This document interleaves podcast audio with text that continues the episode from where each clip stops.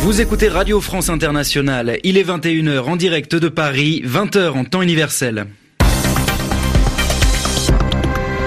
Maxime Jacquelin. Bonsoir à tous, bienvenue dans votre journal en français facile, présenté ce soir avec Zéphirin Quadio. Bonsoir Zéphirin. Bonsoir Maxime, bonsoir à tous.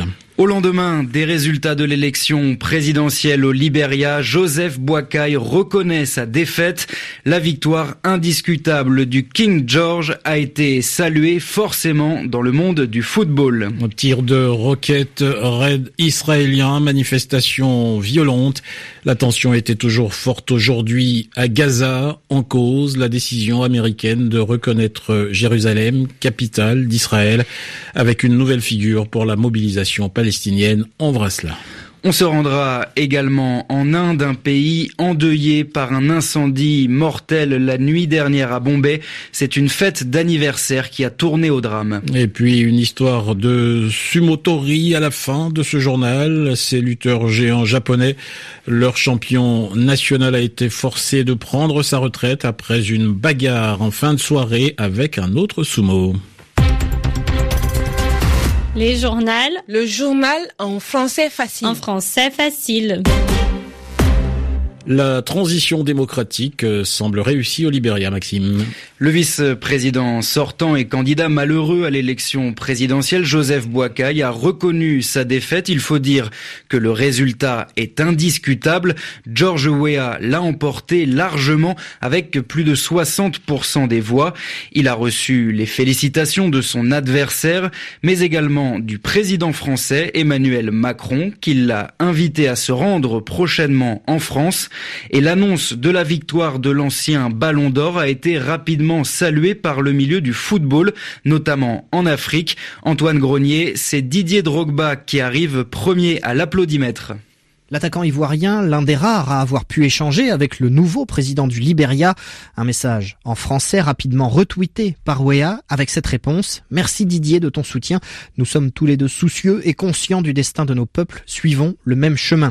Difficile de tous les citer, mais tout ce que l'Afrique compte de stars a fait passer son petit mot à l'ancien confrère, désormais président. Toujours chez les éléphants, Yaya Touré s'est fendu d'un tweet bilingue, tout simple. Félicitations, président Wea. Félicitations émanant également du Ghana, celle d'Anthony Anthony Bafo, du roi George à son excellence le président du Liberia, je tire mon chapeau, le travail paie, a posté le fondateur du syndicat des joueurs pro du Ghana. Du côté des institutions, justement, la branche Afrique de la Fédération internationale des associations de footballeurs y est allée de son message. Un footballeur, président de son pays, Mr. George était un joueur exceptionnel, il n'y a pas de raison pour que le président Wea ne le soit pas tout autant.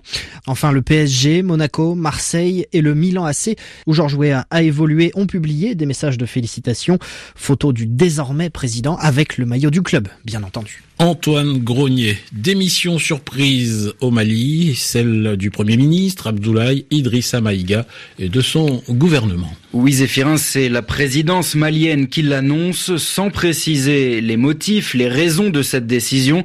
Toujours est-il que la démission de l'exécutif a été acceptée par le président Ibrahim Boubacar Keïta. Maïga était en fonction depuis sa nomination en avril dernier, après avoir été ministre de la Défense, le nom du nouveau Premier ministre n'a pas encore été annoncé. Sur les réseaux sociaux, certains internautes ont remplacé leur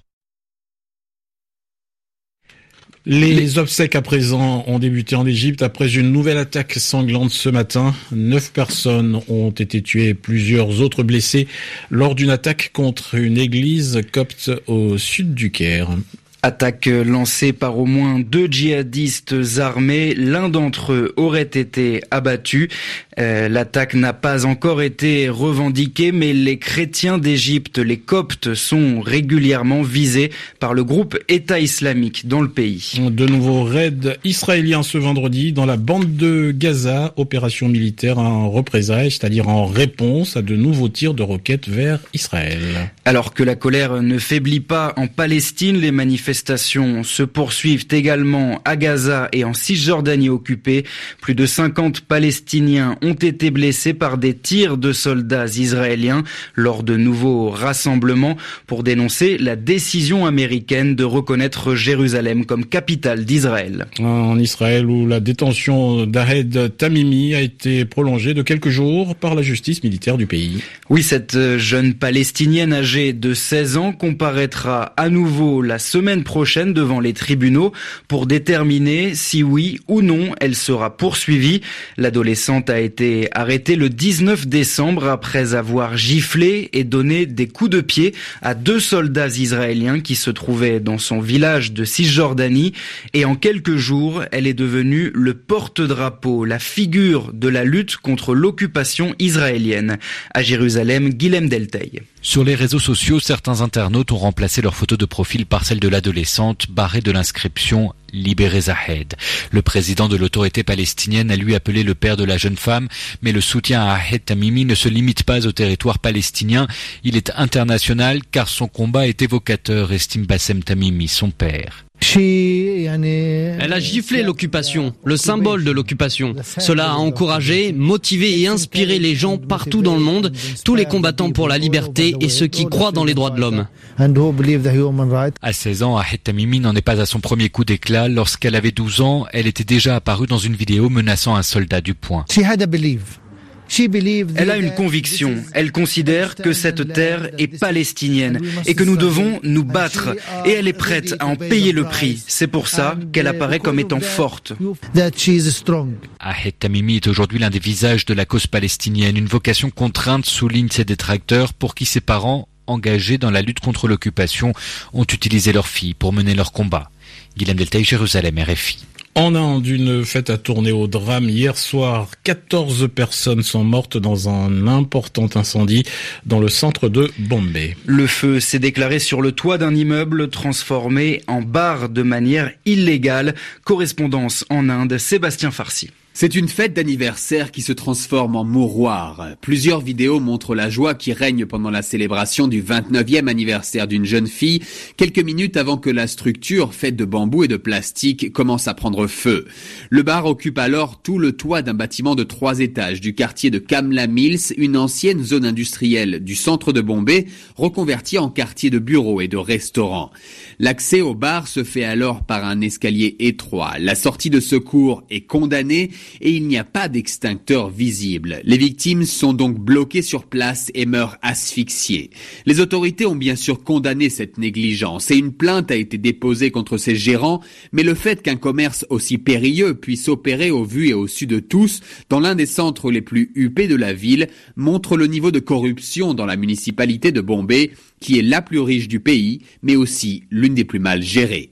Sébastien Farsi, New Delhi. RFI. Et puis on en sait un peu plus sur les causes d'un autre incendie mortel, celui qui a ravagé, détruit complètement un immeuble new-yorkais la nuit dernière. C'est un enfant qui jouait avec la cuisinière à gaz qui en serait à l'origine. Un incendie qui a coûté la vie à 12 personnes. Direction le Japon, un pays bien connu pour ses sumo, ses combattants au physique imposant. Et le grand champion de la discipline s'appelle Arama Fuji et figurez-vous qu'il est poursuivi pour avoir violemment agressé un autre lutteur. Les explications, Frédéric Charles. Dans un bar de luxe, le grand champion de sumo, Harama Fuji, avait frappé avec une bouteille de bière un autre lutteur d'origine mongole, l'envoyant à l'hôpital avec une fracture du crâne.